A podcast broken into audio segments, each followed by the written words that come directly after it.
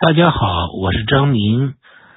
呃，很很高兴能够再一次进入这个群来讲座。这个我今天讲的题目是两个五十运动。呃，我们都知道，其实我们一般来说都是讲一个五一，就是就是讲一个五四运动，是吧？呃，就叫又叫五四新文化运动。呃，但是你说张明老师怎么会说出两个五四运动呢？实际上呢，我跟你们讲。五四运动，所谓的五四，实际就运动就是两个啊，两个。这个新文化运动呢，呃，我们把它冠到五四，冠到加到五四头，给加戴个五四帽子，其实是不太合适的，因为它早就开始了，它就一九一七年就开始了啊，开始了。它是由这个以北京大学为中心的一些文化人、一些知识分子他们发起的。他们发起这个新文化运动呢，他们的目的呢，就是说，就是输入学理。改造中国文化，也用今天的话就是进行进行一个深度的启蒙啊，深度启蒙。那么，呃，即使是没有后来的那个五四的上街游行啊，其实这个运动已经开始了，而且它也就也是一直在一，它一直一直在往前走。五四以后，它这个运动也没有停止，它仍然是在呢，就是说这个大就是比较规规模越来越大的这种输入学历啊啊，改造自己的伦理等等的。这个新文化运动呢，它其实呢，就是说呢，呃，当然开始的时候其实是比较艰难的，因为人们这种启蒙呢，就这种这样的文化启蒙啊，其实他这个是挺难的。所以开始他们这帮人呢，就是办，比如说办新青年的时候，是神农秀办新青年的时候呢，其实他就是说，他就是他不得不利用自己啊，就是在这互相，比如说这些写作者呢，互相那个唱双簧啊。本身那个杂志呢，也是靠这些教教授们自己搞财力，就是自己搞工资来支撑的啊。不仅没有稿费，而且还得要去交钱。完了，有时候呢，不得不为了这个，为了这个把一个话题炒热，还互相唱双簧，有一个唱唱黑脸，有个唱白脸啊，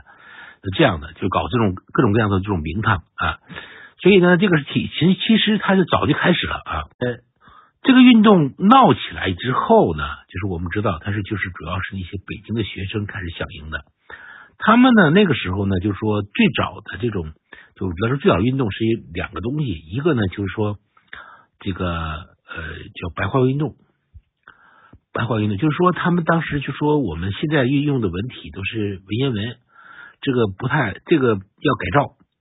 呃，他们其实文言文是一个死文字，当然今天看来是一种很极端的说法了。当时他们这么这么看的啊，但是呢，实际上呢，他们搞白话文运动啊，就是从胡适也好，呃，甚至后来这个陈独秀也好，他们实际上他们的真正的目的呢，就是借用白话文来输入学理。因为事实上呢，就是我们用这个用文言文来输入学理是也是可以的，但是有点难。比如说。我们今天你们谁还看严译，就是严复译的那些这些就是西方的社会科学著作，你们谁还能看懂？很难的。当时其实也很难，就是就是呃，你用文言文译西方小说，像林心南这样的，这个是这个比较比较有受众比较大，人读的比较懂。但是如果用文言文来去译译《天演论》，这就有困难了。呃，如如果译法译啊，这个。译社会通，就就是呃这个通权，这个都比较难。大家其实说实在的，很多人看见这个东西，就是用文言文来翻译西方的社会科学著作，尤其是比较艰深的社会科学著作，基本是特别难的。呃，那你你想，我们今天我们今天看用白话文译的康德，译的黑格尔，可能我们看起来都非常吃力，非常非常吃力的。那如果说是用文言文译，你想想看，后果是怎么样的呢？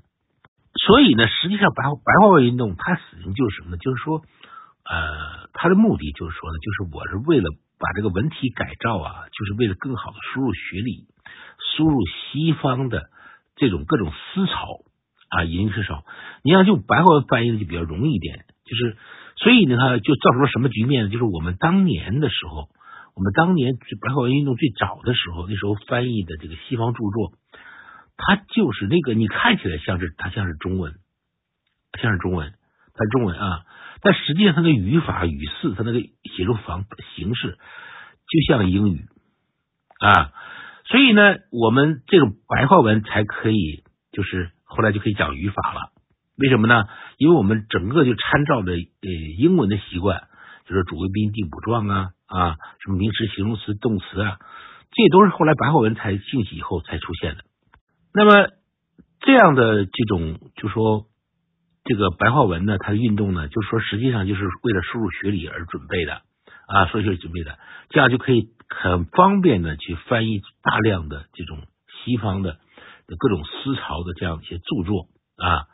那么为什么要搞这个呢？他们就是为了这些当年的这些新文化运动的志士们，他们就是要改造中国文化，改造中国伦理。所以，对我们知道，对中国的旧伦理啊、旧文化、旧文字啊，甚至甚至发起了对孔家店的这种攻击啊，呃，叫做只手打只手，那是是胡适称赞吴玉的嘛，就只手打孔家店的老先生。其实吴玉倒算倒算不上是一个这样的老先生，但是这帮就是这帮这帮志士们、新青年的这帮人，确实这方面干得很好。能干这个事情呢，其实还有另外一层，不光是白话运动，还有什么呢？就是这种就是新的诗歌、小说、戏剧的创作，尤其是说呢，就是很多文学著作。你比如说，当时就是在这个青年学生中最流行的两个，就是西方的那个这个剧作啊，就话剧，什么话剧？呃，这个话剧呢，有一个呢叫做啊，这个《玩偶之家》，《玩偶之家》就是易卜生的。还有一个呢是王尔德的，我们把它翻译成少宰的扇子。这两个剧是当时最受欢迎的啊，最受欢迎的，现在学生特别特别喜欢。这两个剧呢，实际上什么？它的主题就是说那个个性解放、个性自由啊，个体自由、个性解放。在当时的中国，尤其是年轻的人中间，年轻资深中间，是特别特别受欢迎的东西啊。因为当时即使是什么呢？即使是出来啊，即使是出来上上大学，比如上北大，出来读书的这年轻人，他基本在家里头都有，都爹妈都给他娶个老婆，就是早婚啊。有点你家庭，你想能出来说读呃，能出来上学，能出来读大学的人，家境都不错，家境不错，一般都很早，就是十十七八岁、十六七岁，呃，就给娶媳妇了，家里都有都有一个包办的婚姻。但是这些出来上学的这些年轻人呢，都对家庭这个包办呢很不满意，而且都对自己的大家庭这种封建大家庭啊，他们这种社会家庭很不满意，因为很多很多规矩，很多很多管束，很多很多的不自由，尤其是不自由的是什么呢？就是不能自由恋爱啊！这当时是个大事，是个非常非常痛苦的事情啊！胡适先生一辈子就写过一个话剧，就叫《终身大事》。终身大事就是写这个，就是实际上就也就是反映了这个比较浅层式，反映了当时年轻人对这个婚姻自由这种追求啊。那么我们知道，说这个新文化运动，我们看到就从这两个方面，从白话运动啊，从输入学理啊，从这种文学的角度啊，当时还有他们还呃这些晋江们还创造了很多文学作品。啊，连胡适都写小说了嘛，都开始写写写写剧本了嘛，对不对？那么写诗歌了嘛，对不对？那鲁迅先生的《狂人日记》那就更是家喻户晓，非常非常厉害。他们实际上就是说，他们就是在用这种文学的形式，对中国的旧伦理、旧文化，呃，我们知道伦理，中国的伦理道德是中国文化的一个呃最核心、最骨干的一个东西。你对它进行发起冲击，那就是对中国文化这种就是改造。改造，而改造利器呢，就是追求自由。呃，但是呢，这个我们看到，就是一九一九年五月四号发生的这个五四政治运动，其实它跟这个新文化运动没什么关系。也就是说，没有新文化运动，这个五四运动还也一样会发生啊，它一点都不耽误。它这两个之间，其实真的，我们是过去是必须把它们连在一起。就是一一定强调这两个者之间有血肉这种关系，其实不是这么回事啊，不是回事我给你们讲讲就就就明白了，为什么会发生五四运动啊？为什么会发生这样这个地场一政治游行啊？还有去这个火烧张家楼啊，痛打张忠祥，就是还有最后演成了这个暴力这种行为，他为什么会发生这个事情啊？这个事情跟我跟你说，跟新华运动是真的半毛钱关系都没有啊。为什么会发生一九一九年五月四号这场运动呢？那么你们知道吗？在头一年，就是一九一八年十一月十一号，伊斯兰结束的时候，五四五四就是不是不是五四，就是天安门广场也出现过游行啊。那是人们包括北大的学生，包括北大的老师，原校长蔡元培亲自领着学生来游行，他们是庆祝呢一次大战的胜利。一战什么胜利呢？就是协约国的胜利。我们当时中国是参加在协约国一边参战的，所以我们也是战胜国。我们作为战胜国，我们庆祝这个战争的胜利。所以当时的游行是进行了三天三夜啊。蔡元培、陈独秀他们都都在天安门进行了演讲，大家非常高兴，学生兴高采烈。呃，我们因为我们参战了，我们是战胜国。所以呢，我们中国人呢，对这个后战后就是一九一九年呃召开这个巴黎和会，战后的巴黎和会呢，有很多很多的期待啊，很多期待，因为我们中国觉得我们中国翻身了嘛，而且我们认为这场大战是一个就是公理战胜强权的这样一个一次一次战争，因因为呃，所以我们就把那个谁呢，我们因为德国是战败国了嘛，我们就把那个当年义和团起义和团运动结束后，我们给德国公司。啊，克林德竖的那个碑，就克林德碑，给推倒了，然后把那些板、那些料材料呢，就挪到了中山公园，就今天的中山公园啊，重新竖起来，但是把那个克林德碑这四个大字呢给铲掉了，换上了另外四个大字，叫做“公理战胜”。当然，这个碑后来这个一九四九年以后又又重新又又给他把那个“公理战胜”给这个四个字又铲掉了。又改成了四个字，叫“保卫和平”啊，就今天还在这放着呢。但那个、那个、那个碑的那个、那个材料，就是当年那克林德碑的材料，或者当年公理战胜碑的材料啊材料。那我们就可以说，当时我们特别想，就是想象中对伊斯兰的这个期待啊，尤其这个胜利啊，这个期待特别高，特别高。我们去参加这个巴黎和会的时候呢，啊，就想着说我们呢。呃，要把所有的列强强加给我们的不平等条约全部废除。那么，如果不能全部废除呢？起码在一战期间，一战期间，日本占的原来德国占的那个地方，就是一个是青岛，一个是山东的胶济铁路，我们要收回，一定要收回啊！这个，所以呢，中国在中国人呢是自信满满的前去开会了，去开会了。但是当时呢，这个是这个这个和会呢，就是呃，所有战胜国参加这个会议啊，参加这个会议呢，它是有分有分等的，分成三等。第一等的强国呢，是可以派五个代表；第二等的国家呢，可以派三个代表；第三等的国家呢，只能派两个代表。我们中国政府呢，想都没想就派出了五个代表，因为我觉得我们是个大国嘛。没想到到了巴黎。到了巴黎之后呢，人家告诉你，你是三等国家，你只有两个代表的名额。那个有些国家是你，比如说他像巴西、像塞尔维亚，他也是原来也是三等国家，但是经过争取之后呢，他们升格了，升为从三等升为二等。但是中国呢，无论怎么争取，人家还告诉你是山东。那么从开始的时候就预示了这场这个会啊。它不是我们中国人想象的，是一个公平的，是一个公理战胜强权的这样一个会，不是这样的。经过一三战之后呢，世界实依然是一个丛林时代，依然是丛林时代。我们这样像我们这样的弱国，实际上是没有地位的，没有地位的。尽管参加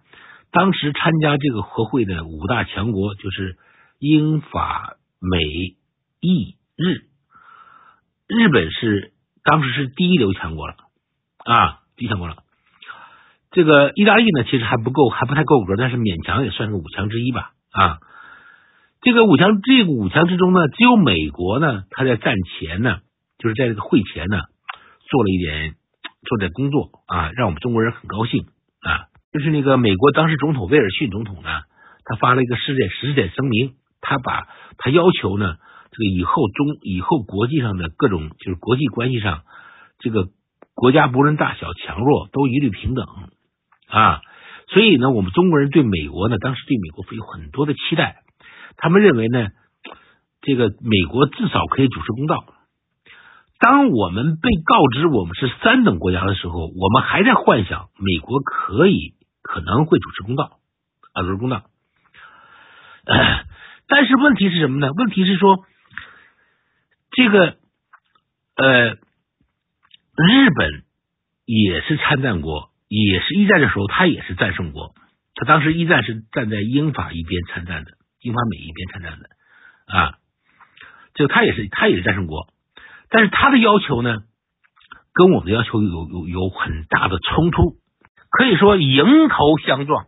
就日本呢，他没有参加欧洲的战争。我们知道一次大战主要是欧洲在欧洲打，欧打。日本没有派兵参加欧洲战争，他整个大战呢，他都在卖武器、卖材料、卖商品，所以发大财了。但是呢，他打了仗呢，唯一的一次就是进攻当时。德国占领的啊，德国占的青岛和交际线。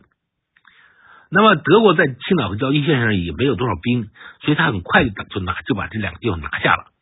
拿下以后呢，就把德国的权力整个拿过来啊。然后他又占了他他是另外一次小的军事行动，就是占了当时德国的殖民地马尔绍群岛。马尔绍一共就没有几个德德国兵，还没有青岛多呢。所以他主要的利益就是青岛。和交际线啊，交际线，所以日本人是不想放弃的。我们看到了，我们中国的要求和日本要求迎头相撞，双方之间呢发生了尖锐的冲突啊。而日本呢是一等国家，是五大强国之一，我们是三等国家。你说两个人同提出同样的要求，这个和会会满足谁呢？不言而喻。肯定是会满足日本，连威尔逊总统也是，他也是这样想的。为什么呢？威尔逊总统觉得伊斯兰打的太残酷了，说呢我们要重建战后秩序，他要想建一个像今天联合国似的东西，当时叫国联，叫国际联盟。那么建国际联盟如果这五大强国意见不统一的话，就建不起来。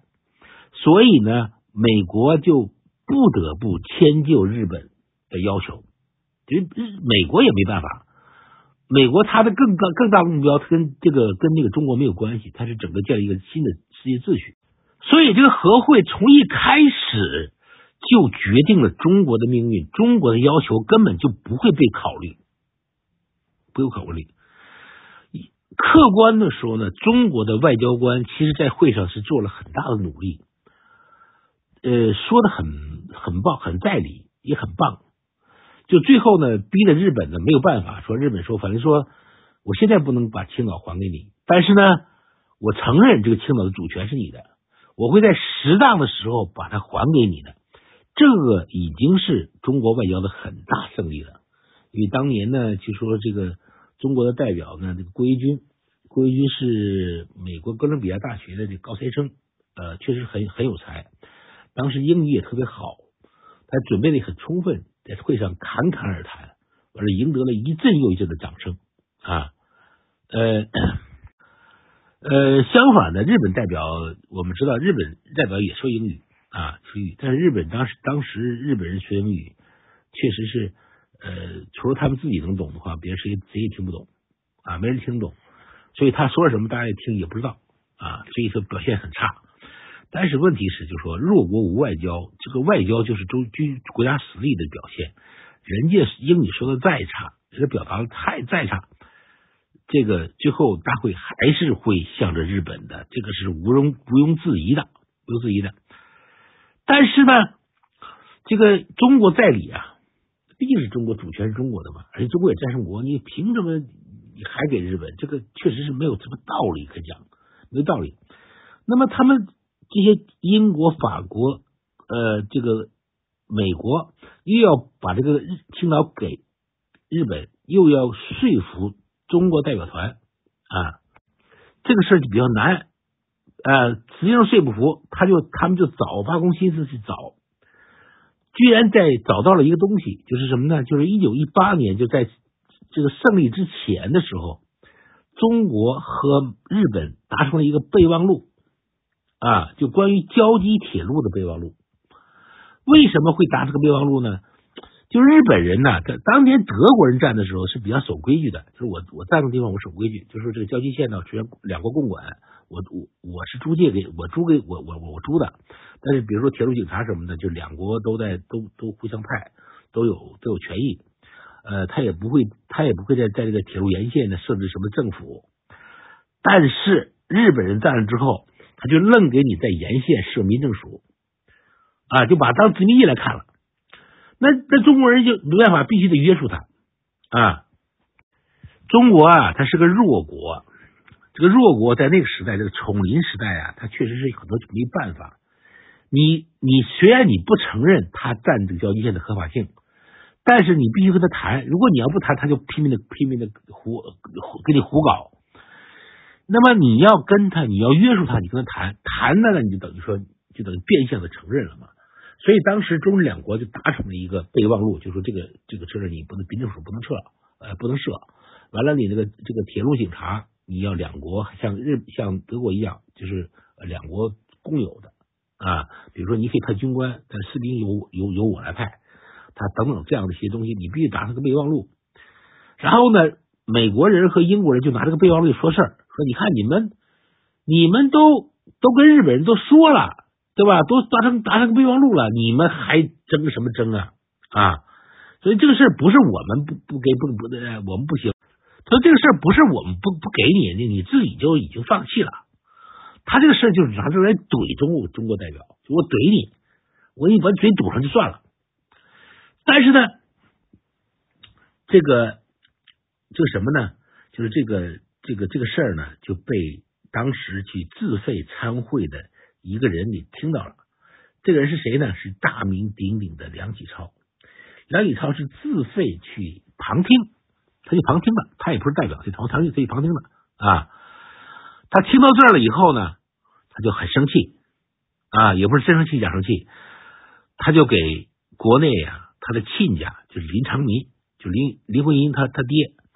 他们俩是好朋友。林林梁启超和林徽因林林徽因他爹就是林长民是非常好的朋友啊。打了个电报啊，就把这事给说了啊。这个林，这个梁启超就说：“他说其实我们中国外交失败了，我们没争回来青岛，没争回来青岛的原因什么呢？我们有内奸，我们有内奸啊。我们这个政府里头有几个亲日派内奸，他们把中国给出卖了啊，出卖了。”那么我们中国呀，就对外凡是对外不利的时候，或者打吃了败仗的时候，我们都会找内奸。我们中国人找内奸是一个是一个是一个惯习，是一个是一个自己长长期的毛病。就是说，我们中国人认为我们我们打仗都是打仗呀，干外外外交一定是会赢的。我们凡是不赢，都是因为有内奸。这回就抓住把柄了，真有内奸啊！签备忘录的人是谁呢？就是张忠祥。后来我们讲说五四运动三个卖国贼曹彰禄啊，其中之一就张忠祥啊。那个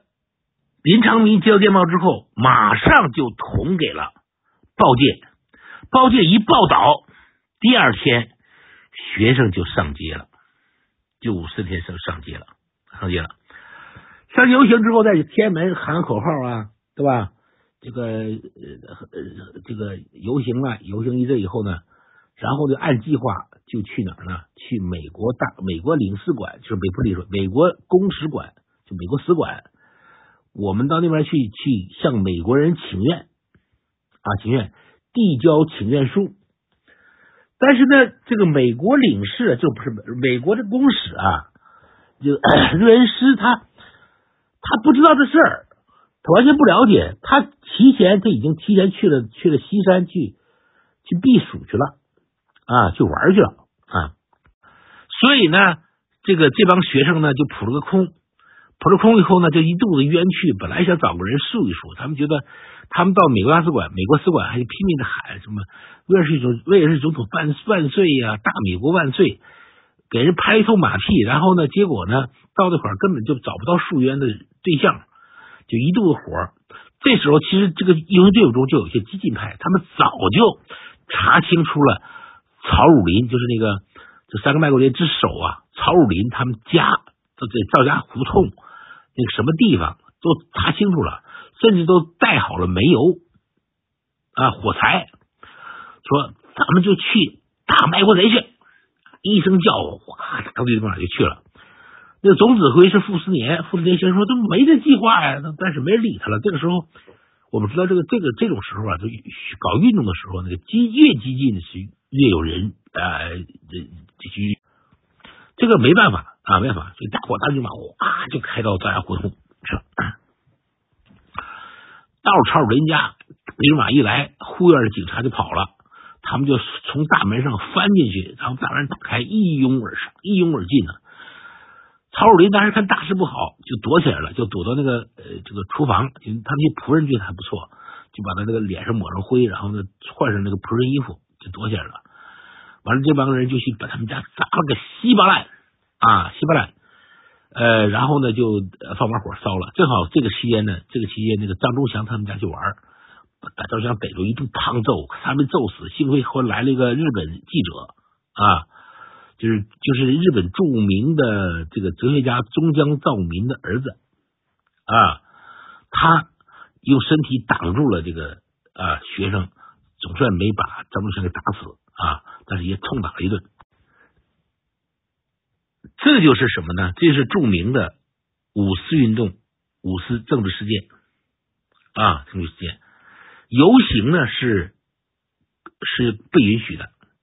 啊。但是呢，你到人家去砸东西、打人，这是违法行为啊！今天我们看也是，他也是这样的。但是由于打的是卖国贼啊，所以社会舆论呢觉得打得好，该打。但是这个事儿呢，就是说他是不是这个曹彰禄，他是不是卖国贼？这个事儿你得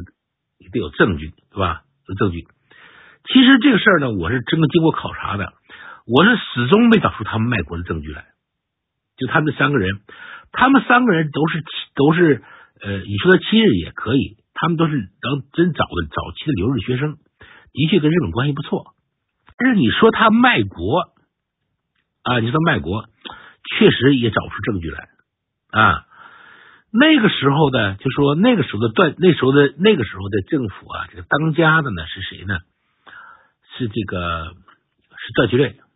啊，段祺瑞就我们称之为皖系，或者我们把这个政府称为皖系政府，也都可以啊，都可以。就是北洋北洋北洋军阀中的皖系。呃，从后面来看呢，实际上这个皖系政府，段祺瑞政府呢是最尊重这个民主国家制度原则的一个人，一个军人。所以你看，学生上街游行是合法的，呃，舆论抨击政府。也没有事儿，甚至骂他都没有事儿啊！所以他那个那个时代，就段祺瑞的时代，是的确国民的拥有自由度是很大的啊，很大的。那么，但是为什么这个梁启超会干？梁启超为什么放这把邪火？或者或者林昌民为什么放放把邪火？那个后来呃，曹汝霖回忆说，说林昌民会干这事儿，就是因为当年啊，就是说几个月之前，林长民呢。管他借三千块钱，他没借给他，所以你就报私仇啊！当然，其实不是这回事，因为林长民即使是管他借钱，他不借，林长民也不这么借，费这么小气。而林长民这个人，这个来钱的路也挺多的，所以他也不不一定真的愁愁钱花啊，不一定真缺钱。这个事儿呢，关键是因为就是说这个呃呃，梁启超和林长民他们这一派。就这位这一派这一派的这这个政治力量，就他们这叫研究系，跟梁跟段祺瑞政府闹翻了啊！在此前呢，这梁启超跟段祺瑞是非常好的啊，非常好的。中国能够参战，其实亏了梁启超啊，他进行说服工作。那么此前段呃段祺瑞和梁启超有多有多次的合作，而且尤其是。在这个参战之前的那个讨伐复辟，实际上他这个梁启超起了很大作用。那么后来呢，这个呃呃段祺瑞政府又不太喜欢第一届国会，第一届国会到期了，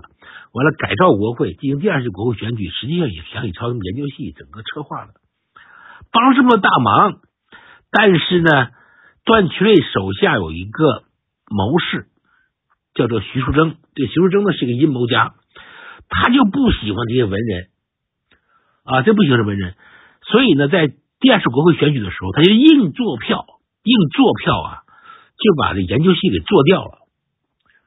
而缺代之是谁呢？他自己搞了个俱乐部，就搞了个像准准党派似的东西，搞了个叫安福俱乐部啊。安福俱乐部在选举中大胜，研究系就没有份额了。所以梁启超他们特别失望，就觉得你们是过河拆桥啊，你愣欺负我。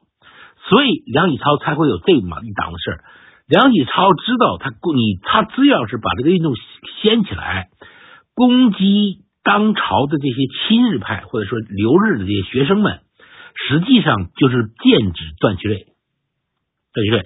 那么段祺瑞政府呢，一系列的事儿呢，就他跟日本这个这种这这时间的关系也确实很好啊，你就会被兜出来，都会成为一种卖国的证据。你比如说，你比如说什么呢？就是最大的一个问题，就是说当时日本由于钱特别多嘛，就贷给中国政府一大笔钱。这笔钱叫西元贷款，前前后后有四五个亿，四五个亿，四五个亿日元，日元那个时候日元币值比较高，它就是一亿元等于中国一个银洋。那个时候，如果你有四亿多钱，那是大钱了。那个呃，加上那个就是呃，十月革命之后呢，十月革命之后，那个日本不是出兵远东了嘛？就是原来的俄沙俄的远东嘛，就为了控制局面嘛。呃，这个出兵远东呢，实际上不光是日本，还有中国军队，还有中国军队。所以呢，为为了这个事情呢，这个就是建设政府就跟就跟日本签了一个共同防共的个协定，他们就是为了防止共产主义这种蔓延。所以这两个事儿，一个西元借款，一个是共同防共协议，这两个东西呢，就成为就都会被揭出来。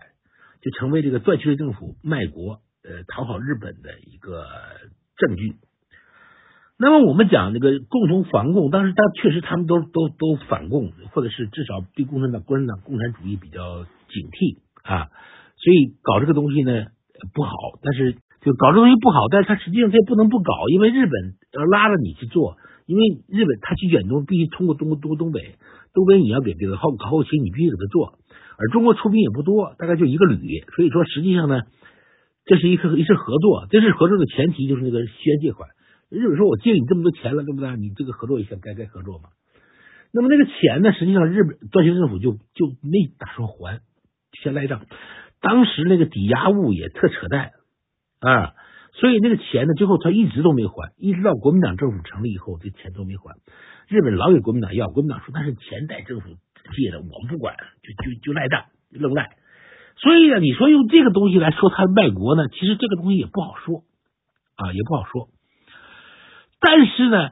就是跟段祺政府跟日本的这样的一些合作呢，其实后来种下了一些隐患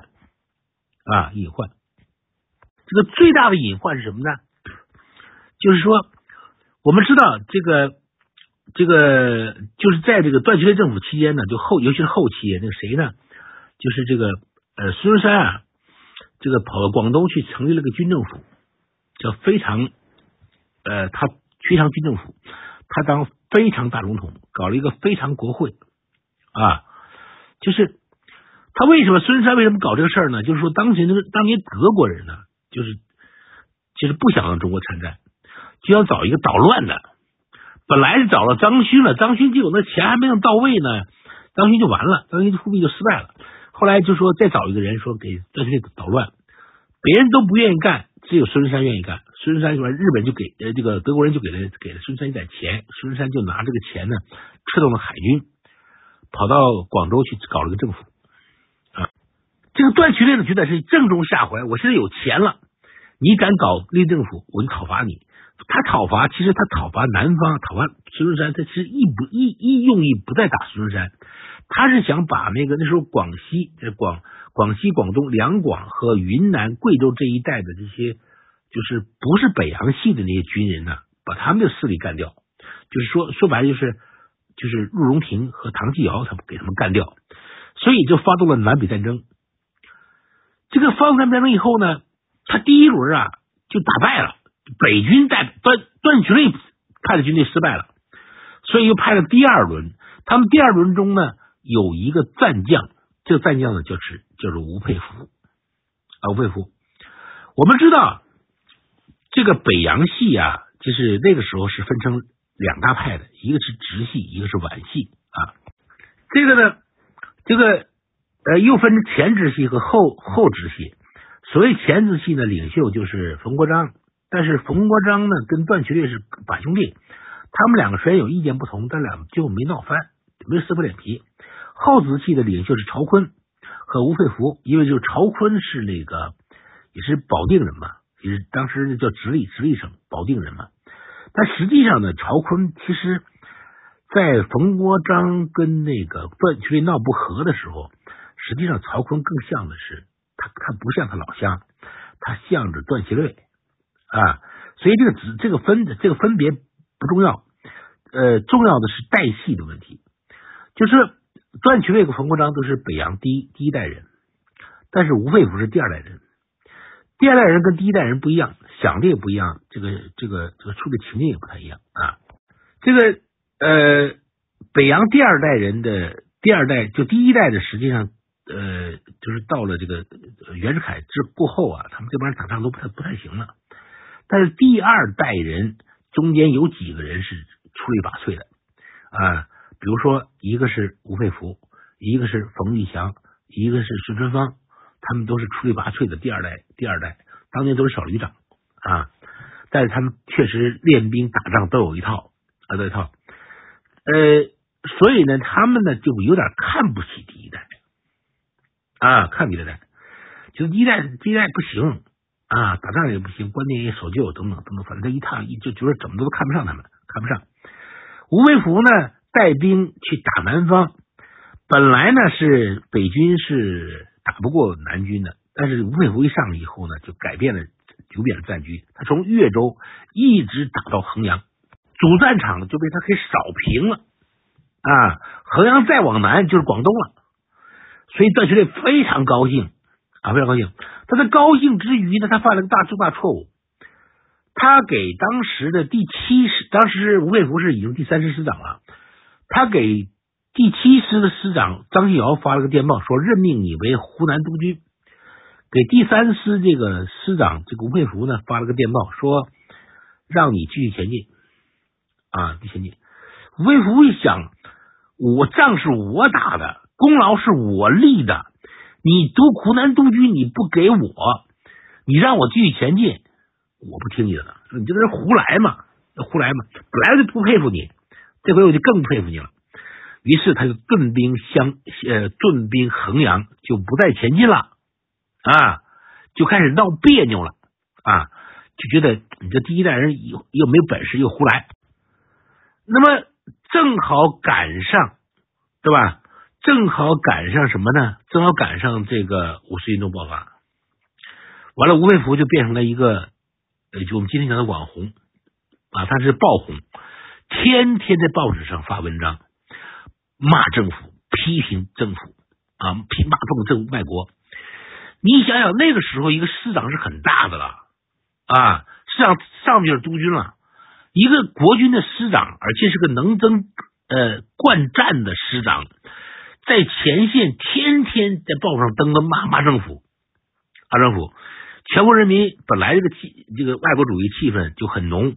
这一下子吴佩孚就成网红了，成爆红了。哎呦，大家全都推崇他呀，觉得了不起，敢干敢说敢言敢言，而且说的话说出了我们心里话啊。所以吴佩孚的声望呢是陡然上升。这种时候呢，吴佩孚就生出了什么呢？生出了取而代之之心，说你的第一代也不过尔尔嘛，没什么了不起呀，对不对？你见识没见识，打仗不会打仗，你凭什么呢？用人不会用人，你凭什么呢？你凭什么当老大呢？对不对？那我可以取而代之的。本来就是吴佩孚的上司是直隶督军曹锟，曹锟是胸无大志这么一个人，但是问题是，他他他做不了吴佩孚的主，吴佩孚是。这个就所谓的后直系的这个灵魂，就是吴佩孚想取而代之，这就闹翻了，就闹翻了。就他他天天骂啊骂政府啊闹翻了。那么这个事儿呢，就使得这个五四运动就变得很有很有意思了，很有意思了啊！我我们回头再讲，我们回头我们先把这个案中不表，先把先把无尾说案中不表，我就先讲一下这个形式，然后再我们再回过头来讲这个学生啊，这个学生游行完之后啊啊，用完之后呢，觉得运动不能就此罢手，我们要继续往前推进。他们怎么推进呢？他们怎么推进呢？他们是要就做抵制日货。啊，抵制日货，抵制日货呢，不仅仅是说呢，我们现在就不买东西不买日货了。我们仅不不光是现在要不买日货，我们同时呢要把现存的日货、各个商家的日货，以及我们这些人学生手中的现有的日货，我们全部砸掉、烧光、烧光。那个时候的日本货，大部分都是日用品，什么牙粉呐啊。什么牙刷呀，什么脸盆呐，雨伞呐，啊，草帽啊，就这种就是日用品就特别多。中国也而且它特别便宜。那时候日本货就跟后来中国货似的，就是便宜货的代称。所以呢，呃，人人手中都有这种日货，他们就首先自己出来把这日货给烧掉，把自己用的东西全烧掉，砸给砸掉，然后就上街。不许商家买卖买卖。这期间呢，发生了一场审判，就是后来不是说那个也抓了几十个学生嘛，就是因为你烧烧人家房子嘛，对吧？烧人家房子，这个呢打打人了，一要进行审判。就审判，结果呢，审判的时候呢，那些那个警察，那些那个呃曹家的邻曹家的邻居，曹家的那个仆人都不作证。那个张忠祥呢，还从从医院里头写了一封信，说我们我不追究这些学生，所以后来法院就把这学生都放了。但是学生并没有就此罢手，他们还是要推进这场运动啊，运动往前推。呃，这个运动就到这口就有点就更更带有很强的这种带有一一种很强的强制色彩了，因为那个时候商家啊，中国商家卖日货是很常见的。而且很普遍的，大家都卖，因为便宜货嘛，就跟我们现在中国货似的。你到到国外，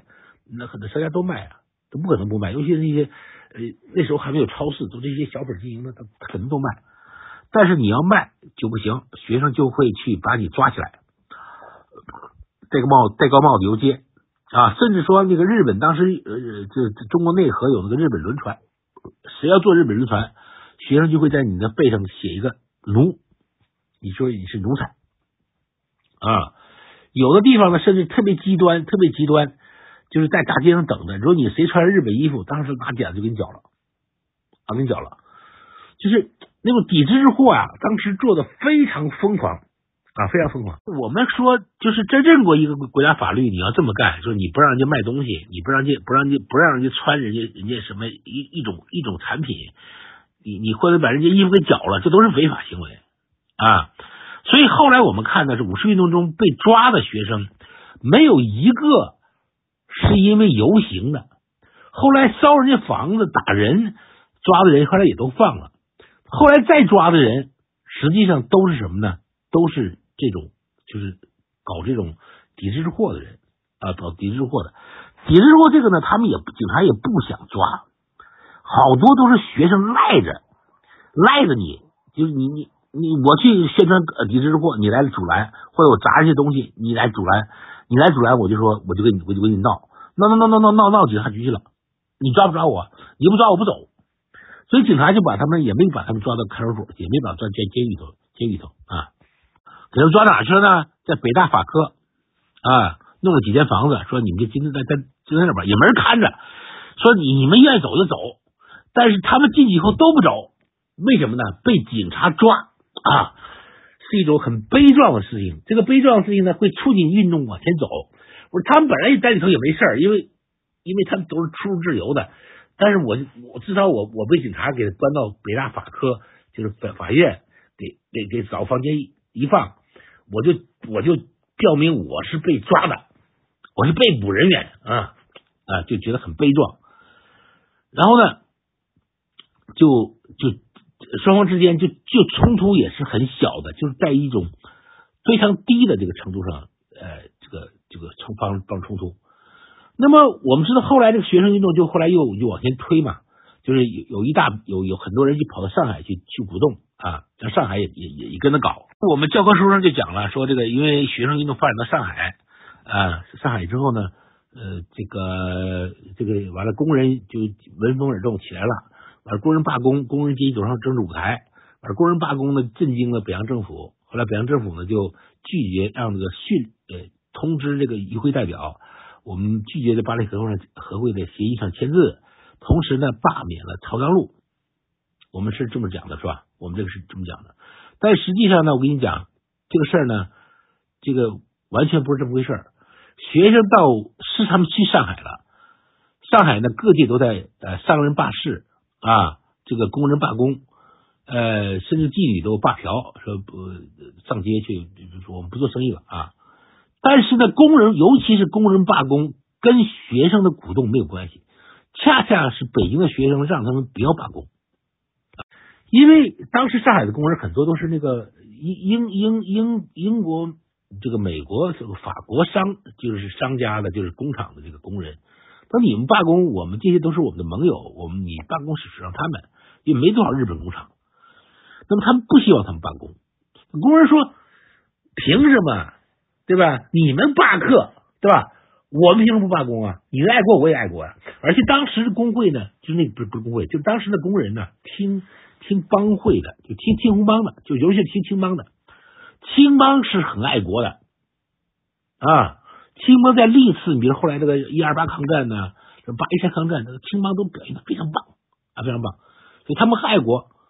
他们要工人罢，工人肯定罢工，跟学生一点关系都没有。而且也不标明这个工人就走上政治舞台了，因为他还是受帮会的这种控制啊控制。那么说，至于说工人一罢工，北洋政府就害怕，那更扯淡。因为什么呢？当时那个上海就是中北京中央政府是控制不了上海的，北京中北京中央政府是政令不出不出都门，他根本哪儿都管不了。上海工人罢不罢工，上海地方受不受损失，跟北京政府一毛钱关系都没有。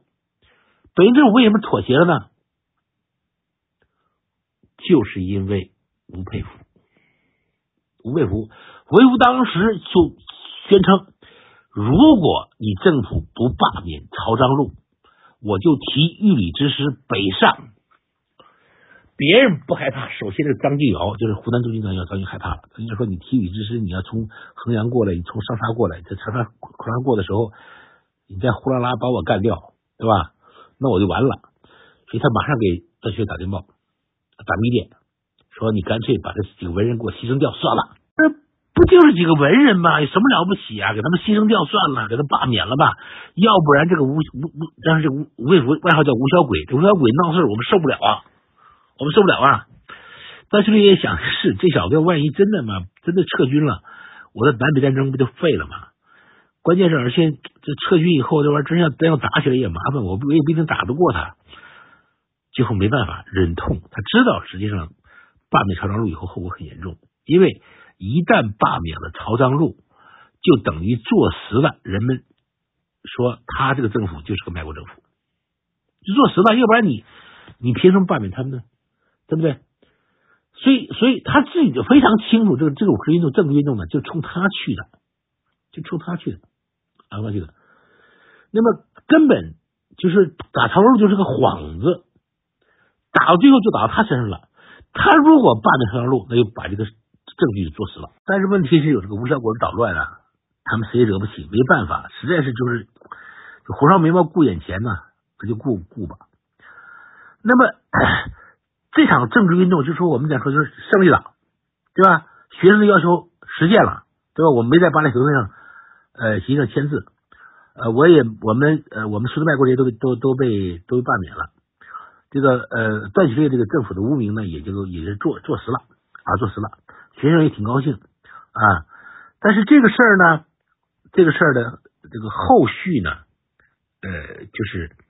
这个就是非常的，就是非常的非常比较有意思了，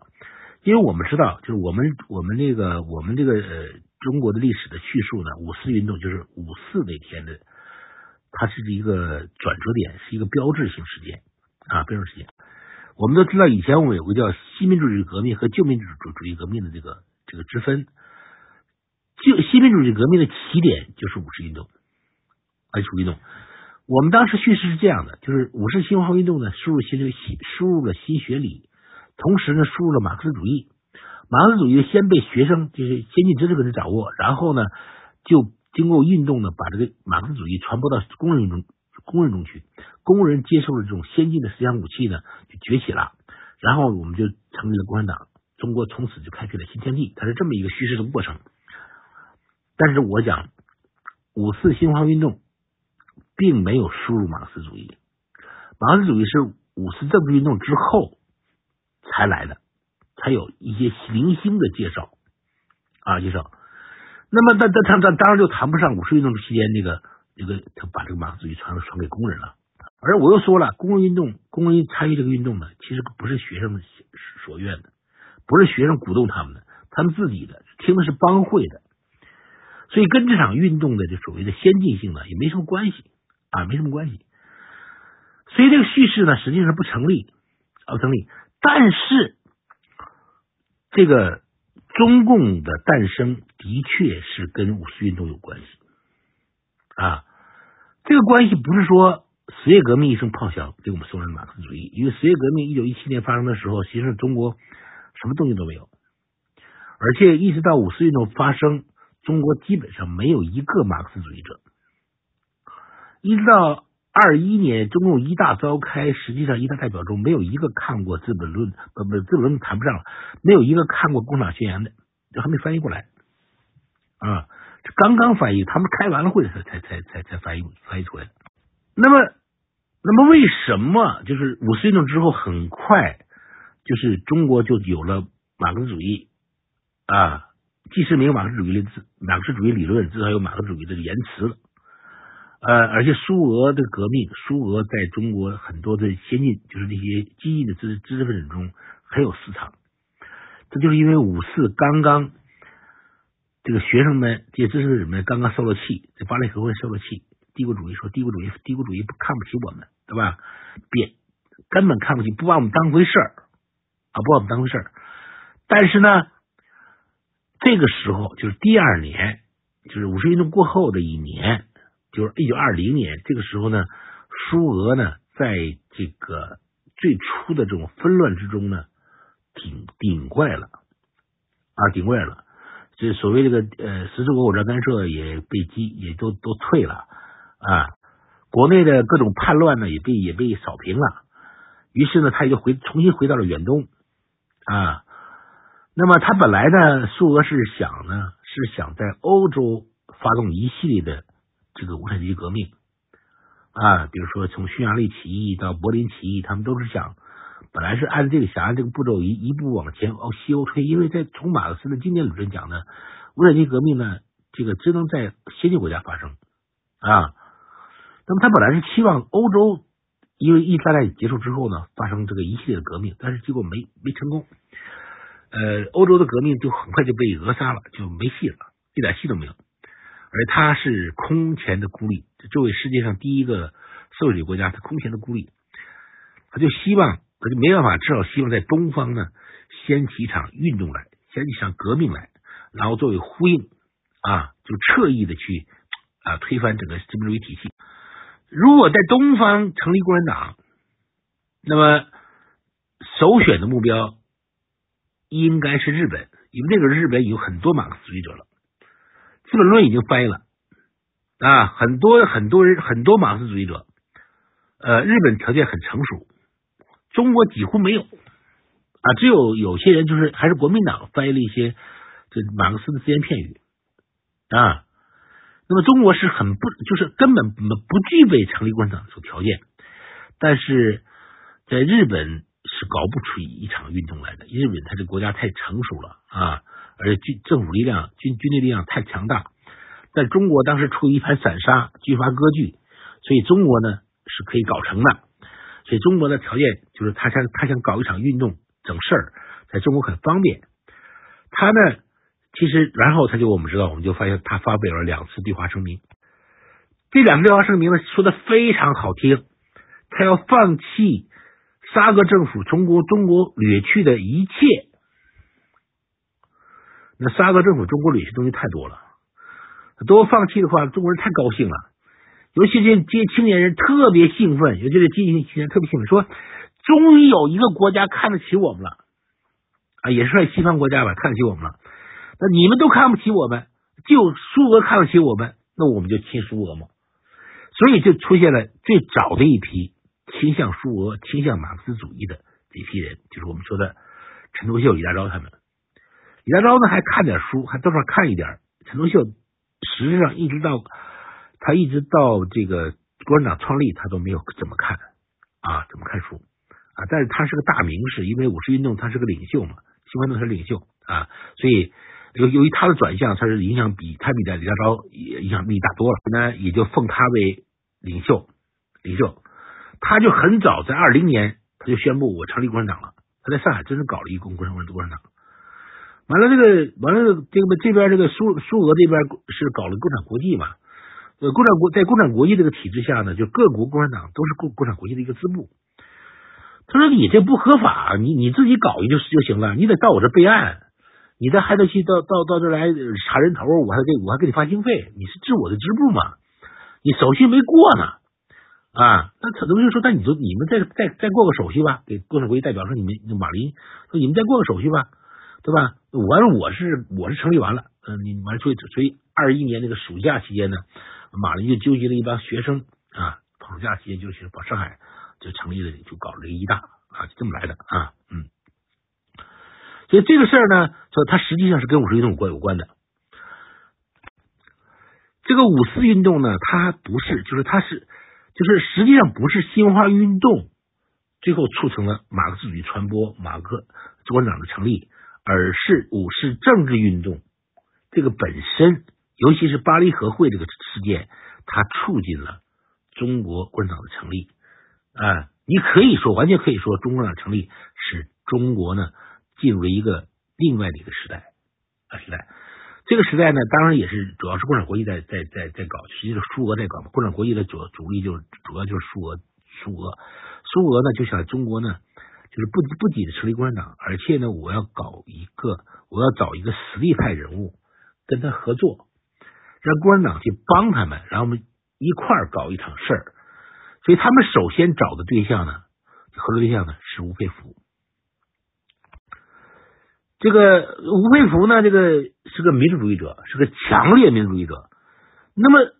苏联，他就苏俄，他发布了两次对华声明，他是不是真要落实呢？他是不是真要干呢？真要放弃一切在华特权呢？一切呃，把归还中沙俄从中国领去东西，他没有，他就是个幌子，他啥都没放弃，连中东铁路他都没放弃。别说把什么占的中国领土退出出来了，根本就不可能的这事，这是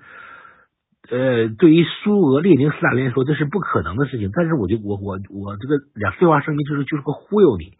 那么你忽悠吧，你忽悠一个实力派，忽悠这个吴佩孚，吴佩孚肯定不干，吴佩孚就合作就就就没没搞成。然后他们就退而求其次，说找一个南方的，南方比较进进步的一个军一个军阀啊。就找到了陈炯明啊，当时陈炯明呢是呃名义上是孙中山部下，他是广他带领的是广东军队，就粤军粤军。陈炯明呢也当时有一个称号，当时在福建的时候他是被称为社会主义将军的啊，而且他还请他重新主政广东广东之后呢，他把他把这个这个呃共产党这个首领这个陈独秀给请去，请到广东去当教育厅长。帮他办教育，所以他这个好像挺挺挺进步的一个人，所以陈所以那个苏俄就找他合作，但是也同样因为民主主义的缘故，就是你不落实嘛，就是你苏俄你十二的声明你不落实嘛，所以那个谁呢，这个陈炯明也也也也也催了，就他们的合作也催了，最后实在没办法了，苏俄就找一个空头的，实际没有实力的孙中山，孙中山正好没有实力，有人帮忙逮一个算一个。行，所以孙中山答应了。这孙中山呢，就开始呃，在苏联的帮助下，就苏俄帮助下呢，帮助改改组国民党，然后让这个国民完了，这个呃，共产国际就命令中共党员以个人身份加入国民党啊，加入国民党。就是我们我们历史上称之为第一次国共合作，就这么搞成的。那么我们看追追根溯源，实际上跟五四运动这个政治运动是有关系的。所以，所以我说呢，实际上呢，我们看到，实际上呢，就是就是这个是个两个五四运动。第一个五四运动呢，我们看到了，它实际上什么呢？它实际上是输入学理，它是进行那个文化改造，它是把你给这个中国文化注入这种个性的呃解放、个性自由啊，这个呃这样的因素啊，这样的因素，就是说它这个不论从文学上还是从这个呃社会学理论上都会。有这方面的这样一种加持啊，没有加持。但是我们看到，到了到了五四政治运动的时候，这个个人自由就不见了。在国家爱国爱，在国家所谓国家利益，在爱国主义这个大旗下，这个学生们可以肆意的去侵犯这个市民的自由，不许市民去买日货，谁买日货就抓谁，谁买谁卖日货就更抓谁啊，去甚至是戴高帽游街啊。那么你想想看，当年前段前半段去追求个人自由的这些学生，怎么会到后半段就开始肆无忌惮的侵犯他人的自由呢？这个弯子转的非常大，所以这个实际上这不是转弯子，就这是两个运动，在就是即使是当年追就是特别崇尚个人自由，是想想。就是想想这个呃自由恋爱呀，想摆脱大家庭约束的这样集体约束的这些一些青年人，到了这个爱国的这个时候，他们就会都会把前一段放忘掉了，既没有自由，不既不尊重个人权利，也不尊重个人自由，甚至也无罔顾法律啊，这个事很奇怪，就是双方之间会成形成这这个两个世界会成这么大的反差，但。这个新文化运动本身后来还在发展，就是后来我们知道中国的这个进一步的输入学理，进一步的引入各种思潮，而且这个教育和文化的改造，你我们我们看到了，就是大学后来是越办越办越像样了啊，就是这个西化程度越来越高了啊高了，而白话文呢很快就成为这个教育部明令的，就是课本上都用白话文了，文言文就大大规模减少了啊。这个呃呃呃各种的，就是这个这个呃中国文化，你比如说我们讲我们讲的我们的后来的有成就的一些这个文学家啊，就我们后来呃就说比较厉害的，说鲁国、毛巴、老巢这些文学家啊，他们实际上都是用文言文创作的。这个时候有没有用？不是，他们都是用白话文创作的啊。这个时代有没有用文言文创作呢？有。你比如说林心南。李一男他不仅翻译了外国小说，而且他写了一些小说。但是白话文崛起之后，这些新作家崛起之后，像这些老作家、这些老的文言文作家，实际上都不行了，都不行了啊，都不行了。那么白话文呢，它没有像他们原来提倡者所初衷想的那样，这是变成一种欧化文体，有欧化文体，但是更多的是一种跟文言文结合的一种很灵活的。很轻灵的，完了很通俗易懂的这样一种这样一种文体，很多小说家，我们后说的这些这些作家，这些剧作家啊，这些就这些特别出名的，我们当时那时候后来就是五四以后特别出名的，在文坛上特别活跃的啊，什么比如说沈从文、张天翼啊，啊说曹禺啊，啊这个吴汝光啊，他们都是这样的，都是用这种很灵活的这种文言文，呃和那个白话文结合的文体进行创作的，而且成就非常大。就实际上，我们呃五四以后的这个文化艺术的成就，不管是戏剧、小说、电影，都是非常棒，就是可以跟呃世界最好的啊这个成就相媲美啊相媲美的，就是我们并不弱，并不弱，就是呃只是说那个时候，因为你中国是个弱国嘛，世界还不是不大承认你，但是我们成就很大啊。而且呢，这个这个文化这个推进，就是比如说我们的学术推进，我们后来学术，呃，后来学术也是，呃呃，以前没有的学科，以前没有的这些理工科的学科都有了。虽然说这个成就还跟西方还不能比，但是已经有雏形了。至于说我们后来的，比如说我们的人人文社科，以前我们的文社科其实还是不行的，都是一些老旧的东西啊，跟经学呀。啊，还划不清界限。但是五四以后已经，五四以后都很像样了。第一，五四之前我们连哲学、哲学史都分不分不清楚，但是五四以以后，这个哲学哲学史都分清楚了。以前我们是文学文学史分不清楚，但文学史这都都分清楚了。所以说，其他社会科学也都该创立了。就是我们后来有了我们的法学，有没有有有有自己的政治学，有这个社会学等等的这样的学科，而且都很有成绩。比如像法法学，中国当时的法学成绩很大，说南中吴北朝阳，那都是哎呀，都是非常厉害的啊，非常厉害的。这都是跟新化运动有关的。所以新化运动呢，有人说说新华运动全篇否定传统，它是有。有问题的是个呃中国后来的呃一个祸害，我不这么认为。这个他否定传统传统，比如他把甚至连中医啊，把这个这个武术啊啊什么都都否定掉了，呃是有点偏颇。但是问题是，他他的贡献更大。他只说，就像鲁迅说的是，他们想就是拆就是开窗户，你不让我开，我就提出要掀房顶。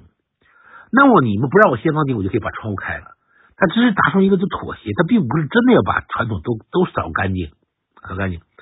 而实质上呢，他们也扫不干净，扫不干净。但是他输入学理，改进中国的学术，从这方面讲，其实是功劳很大的。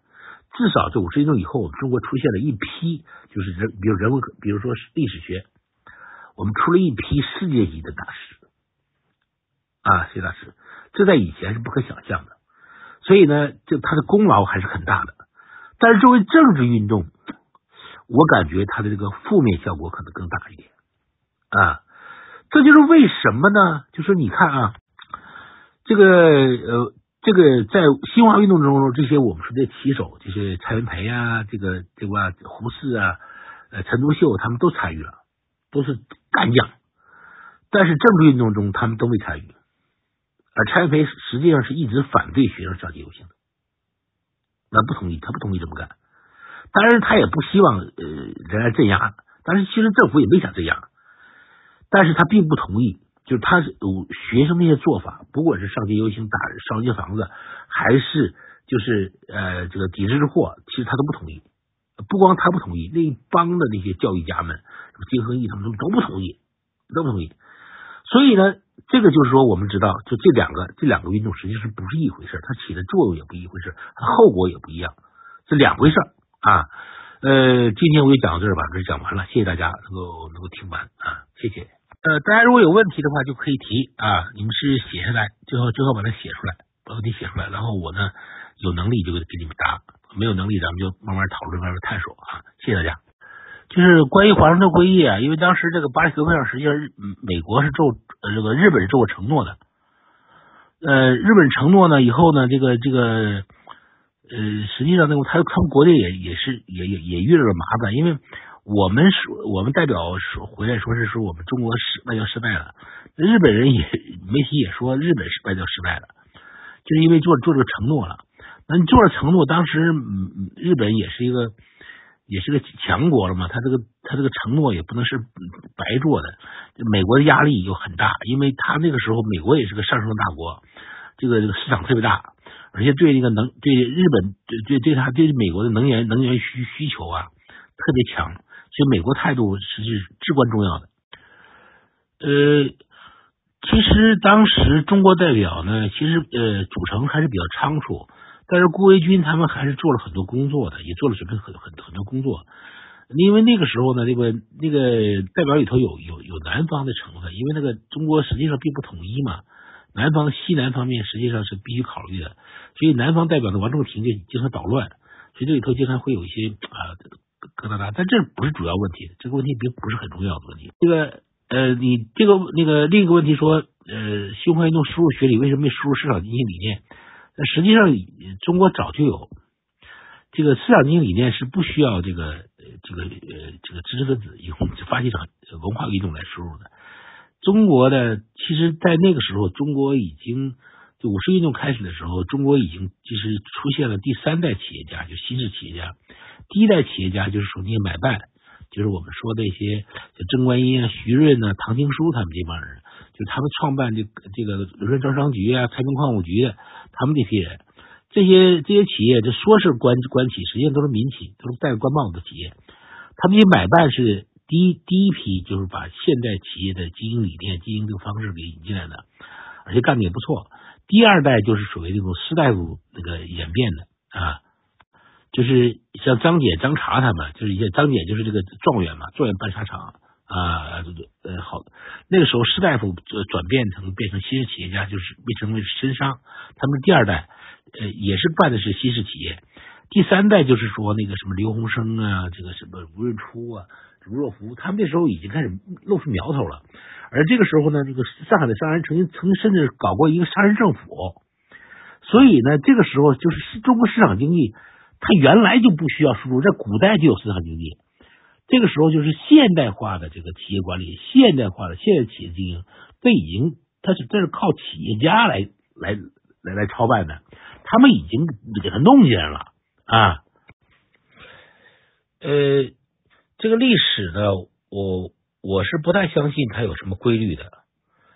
那么有有很多，的确有很多偶然事件，很多偶然事件就会引发一系列的这种这巨大的变化。但是就是说这个，但是呢，它有一个历史没有没有规律，但是它有因果律。一个事情，一个偶然事件一旦要发生了，它就会产生一系列的这个后果。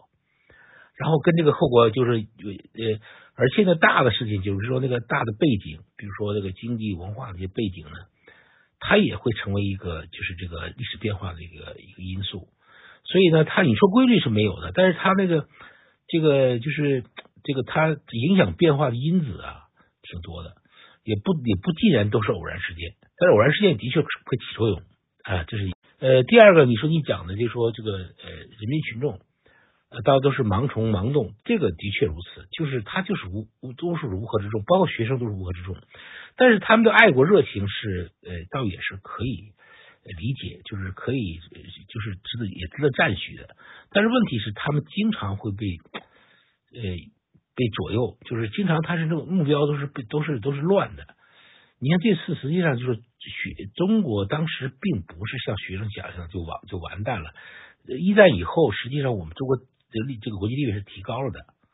就并不是说真的就完了，就是，但是他去呃呃，你你你这么一搞了，最后实际把中国当时那个最好的，就是一个最好的这军军政府都给搞掉了，搞掉之后就一个不如一个，一个不如一个，越来越差。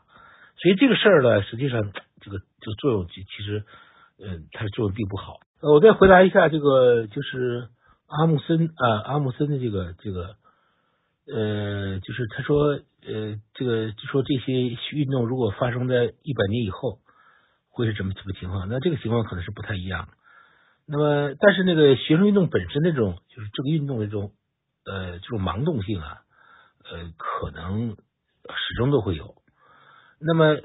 也就是说，我们实际上在称许的是什么？当时我写那个《军阀与武士》这本书的时候，我就说，实际上我回答的问题就是说，他他为什么当时军阀政府没有镇压学生运动？那么这个是最重要的，就说这个运动，这个学生运动，它盲目性就是很多很，它是它是它是避免不了的。但是问题是你任何政府都不能去镇压它啊。也就是说，这种呃思维游行，这个这种，它实际上是一种，只要你不没有暴力，它就是人们一种表达、表达思想、表达言论自由的一种方式。这个呢是是不可剥夺的。啊，尽管它有盲动，尽管它有很多的这种啊，就很多毛病啊，但是它这个东西还是你还是让它存在。呃，这个当就是这个这个三一八惨案的发生，呃，传说这个段祺瑞有罪责感，呃，然后是从此就吃素了，这个不是真的，因为段祺瑞吃素早就吃了，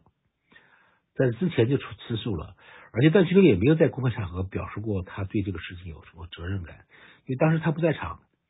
他也没有下达射击的命令。这个事情呢，反正至少他不不该负责。这个段祺瑞当时呢，呃，是一个空头的执政，就空头的国家元首，他几乎没有什么政治把手权力。他手里手上他只有一个卫队旅，这卫队旅就几百人。这个当时的北京是冯玉祥站着的，冯玉祥完全控制的，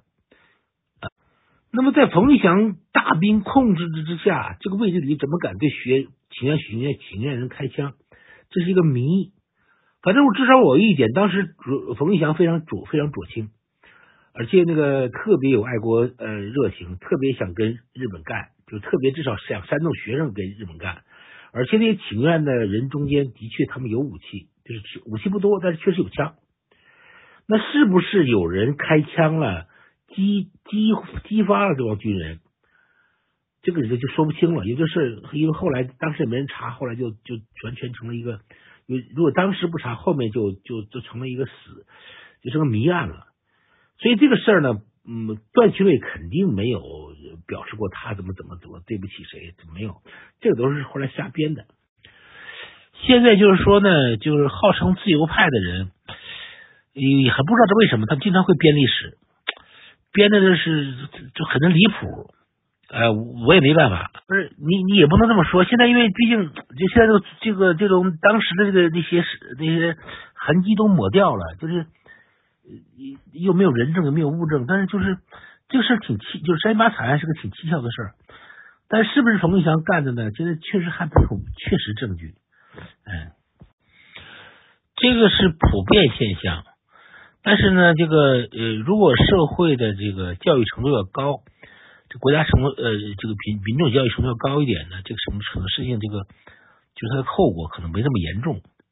呃，像我们这种国家呢，落后国家呢，就比较多，比较严重一点。